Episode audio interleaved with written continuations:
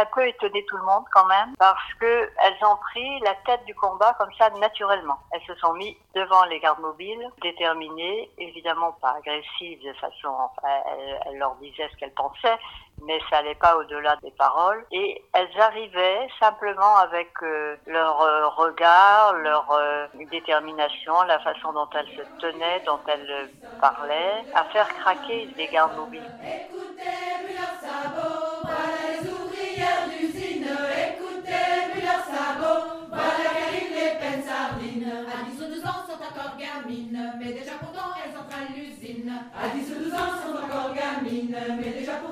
Bienvenue chez Bretonne Breton et Féministe, le podcast qui explore les féminismes en Bretagne et décentralise la parole.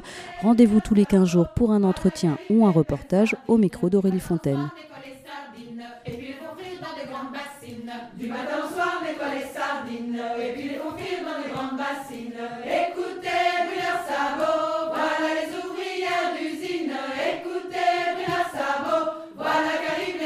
Aujourd'hui, pour ce 59e épisode, je m'entretiens avec la réalisatrice finistérienne Nicole Le Garec. En 1980, elle tourne avec son mari, Félix Le Garec, le long métrage Plogoff des pierres contre des fusils. En France, à cette époque, les documentaires sont encore rares au cinéma, mais celui-ci rencontre tout de suite le succès. 40 ans plus tard, il est d'ailleurs restauré et en mai 2019, il est sélectionné à Cannes dans la catégorie des films dédiés au patrimoine. C'est le premier documentaire produit et réalisé en Bretagne à y être sélectionné. En 2020, il ressort également au cinéma, toujours dans sa version restaurée.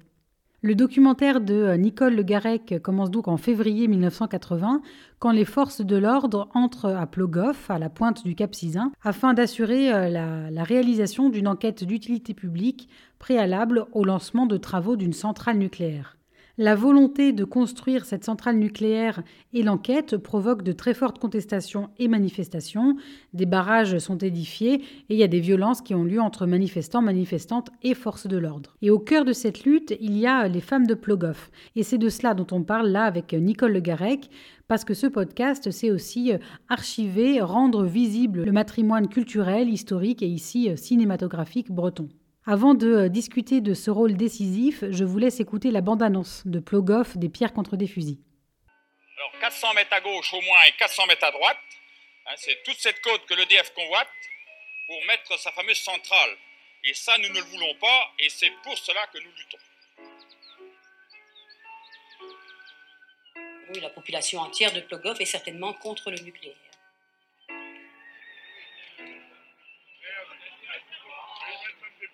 N'importe comment, la Bretagne est la poubelle de la, de la France, et puis c'est tout. Hein. On est bon pour ramasser marée noire, euh, nucléaire. Euh. Mais le lendemain, alors, euh, ça s'est aggravé.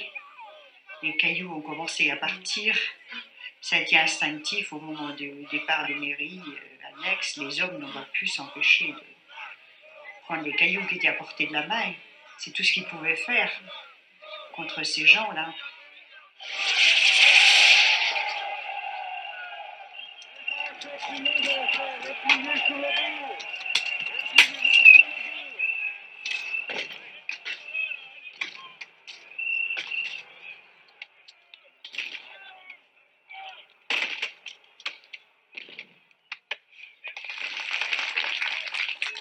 La confiance est là et je pense quand même la persévérance, le courage aura le dessus et, et je dis on les aura. Ça, il faut le dire.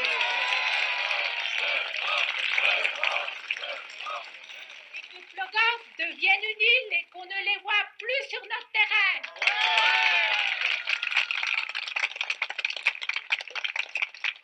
Alors merci euh, Nicole d'avoir euh, accepté cet entretien qui est enregistré via le téléphone. C'est pourquoi euh, la qualité sonore est moins bonne que d'habitude. Pourquoi et comment vous et votre mari avez voulu tourner ce documentaire?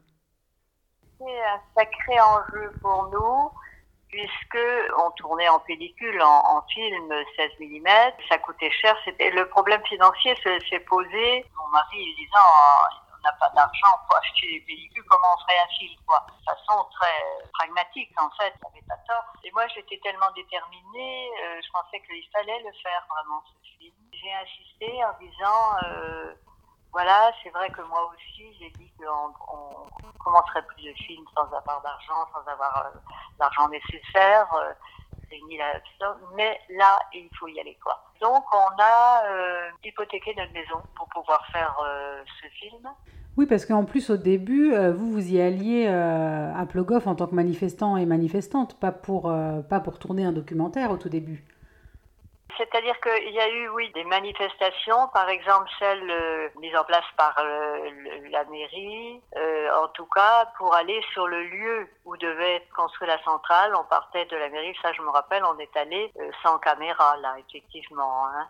Mais justement, peut-être dans le cadre de cette manif, j'ai vu les gens déterminés, j'ai vu aussi que les médias ne suivaient pas vraiment un quotidien qui nous a suivis après, mais ce jour-là, ils une bataille de gagner pour un combat perdu. Voilà, on avait gagné cette bataille-là, il y avait eu du monde, mais le combat était perdu d'avance, pensait tout le monde, parce que toutes les instances gouvernementales, régionales, départementales, étaient pour la centrale, en fait. Et il y avait une poignée de gens au départ, qui, qui se levaient pour protester et pour, euh, mais euh, c'était pas gagné d'avance, c'est vrai. Quand vous avez commencé donc à tourner le documentaire, il y avait énormément de femmes à la tête de cette lutte. Est-ce que euh, vous, ça vous a étonné Ça a un peu étonné tout le monde quand même, parce que elles ont pris la tête du combat comme ça naturellement. Elles se sont mis devant les gardes mobiles, déterminées, évidemment pas agressives de façon, enfin, elles, elles leur disaient ce qu'elles pensaient,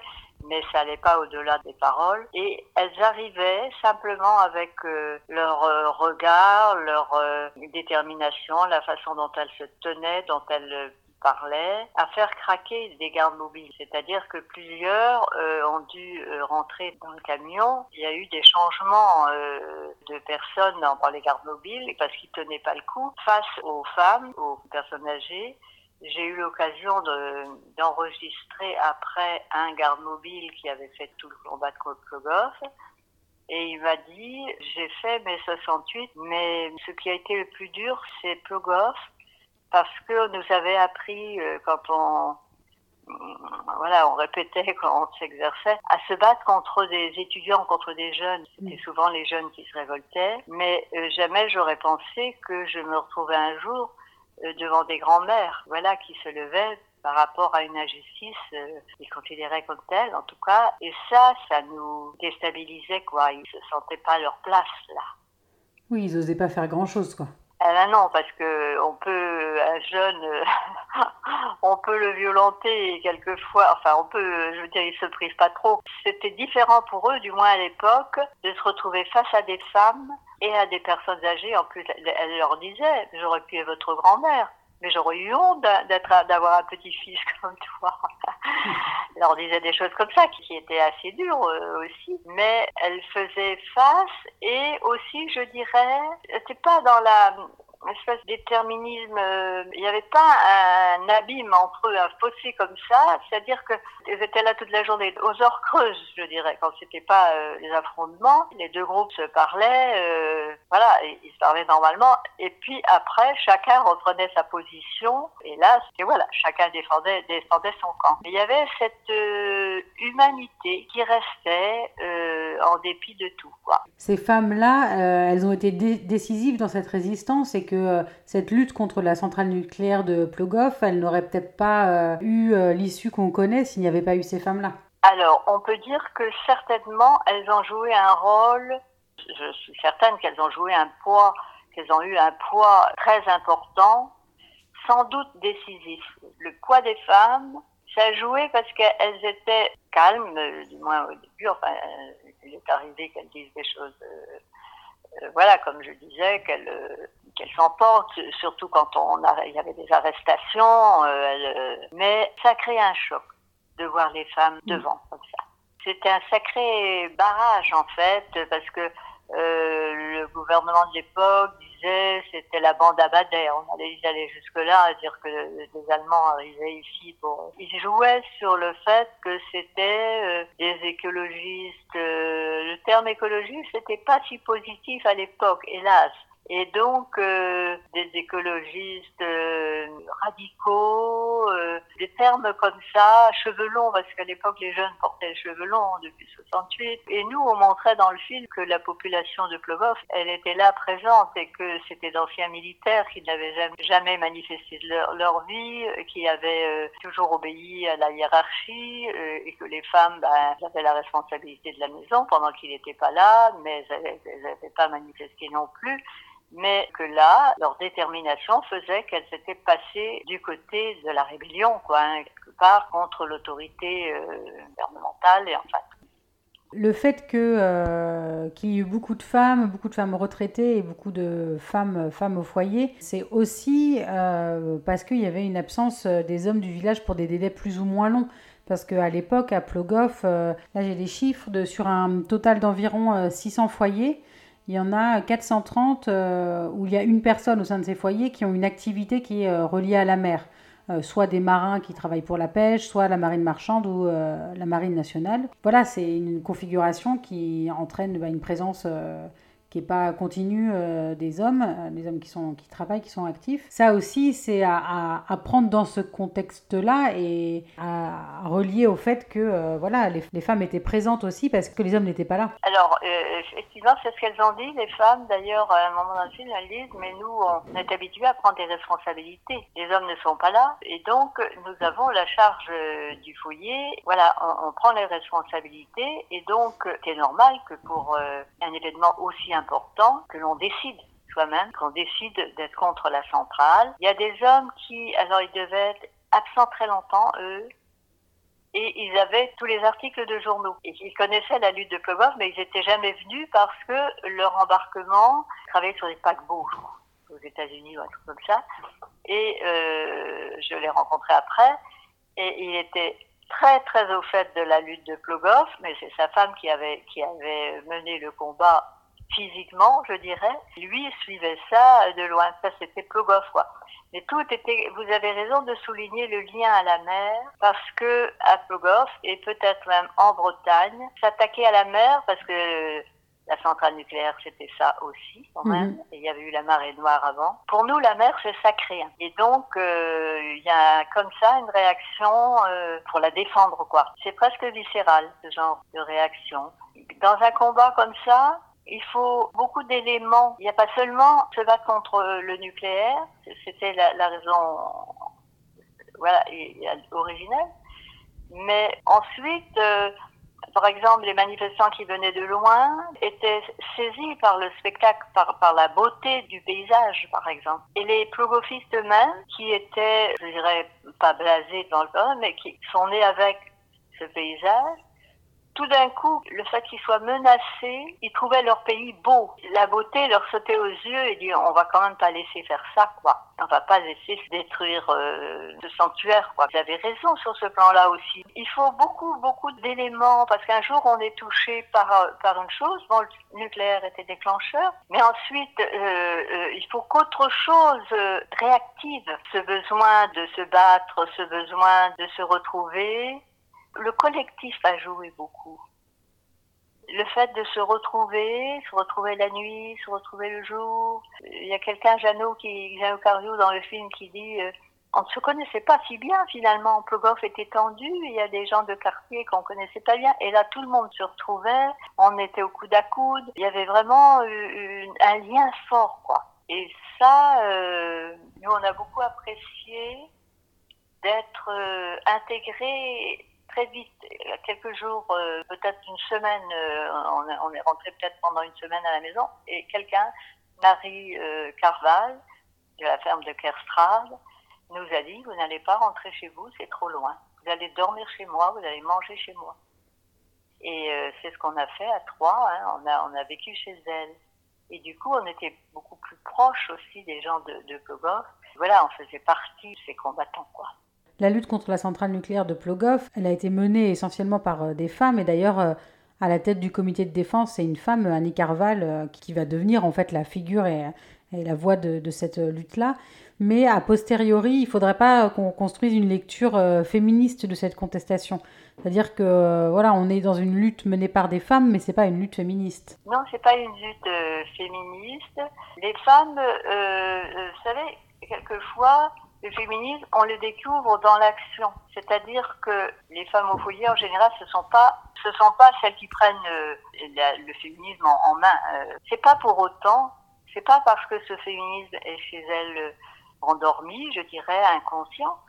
C'est pas pour autant qu'il n'existe pas et que dans des circonstances de la vie, tout d'un coup, elles agissent en disant mais euh, on peut pas laisser faire ça. Voilà, on va agir. Euh, et elles sont dans l'action pour alors et au premier plan. C'est ça aussi, euh, les prises de conscience ne se font pas toujours de façon euh, intellectuelle, je dirais. Ça peut être généré par une action, par un, événement, par voilà. Je trouve ça très beau aussi. Est-ce que il y a eu des justement des prises de conscience féministes à partir de ce moment-là Oui, il y, a eu en tout cas euh, des femmes qui ont pris conscience de leur force. C'est vrai, vous citiez Annie Carval, donc à la tête du, comité de défense, et Amélie Kerlor qui était euh, aussi figure de proue quelque part parce que euh, elle était adjointe à Jean-Marie Kerlor le maire, elle est devenue maire ensuite, hein, et dans une scène du film après le vendredi noir, les gens étaient là désemparés quand même parce qu'il y avait eu 11 arrestations, une brutalité euh, beaucoup plus forte que d'habitude. Euh, on était euh, pris en tenaille. Jusqu'où iront-ils, quoi Du coup, l'unité pouvait se fissurer très vite parce que ceux qui disaient on va à Pont-Croix, d'autres qui disaient faut pas. Annie Carval, ben, disait ben non, il faut, faut pas aller. Mais Jean-Marie Cador prenait la parole. La foule était là devant la mairie, mais mais mais euh, le message ne passait pas, euh, la cohésion ne se faisait pas. Et Amélie Kerlor prend la parole, et là, elle leur dit, faites de Plogoff une île. Que Plogoff devienne une île et qu'on ne les voit plus sur notre terrain.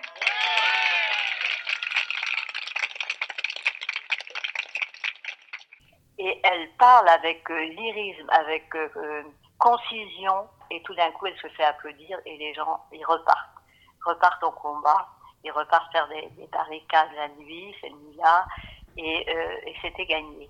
Donc, euh, oui, le, le, rôle des femmes, euh, il était quand même important. C'est clair qu'à un moment comme ça, flou, et qui était crucial, c'est une femme qui a trouvé les mots qu'il fallait, qu'il fallait dire.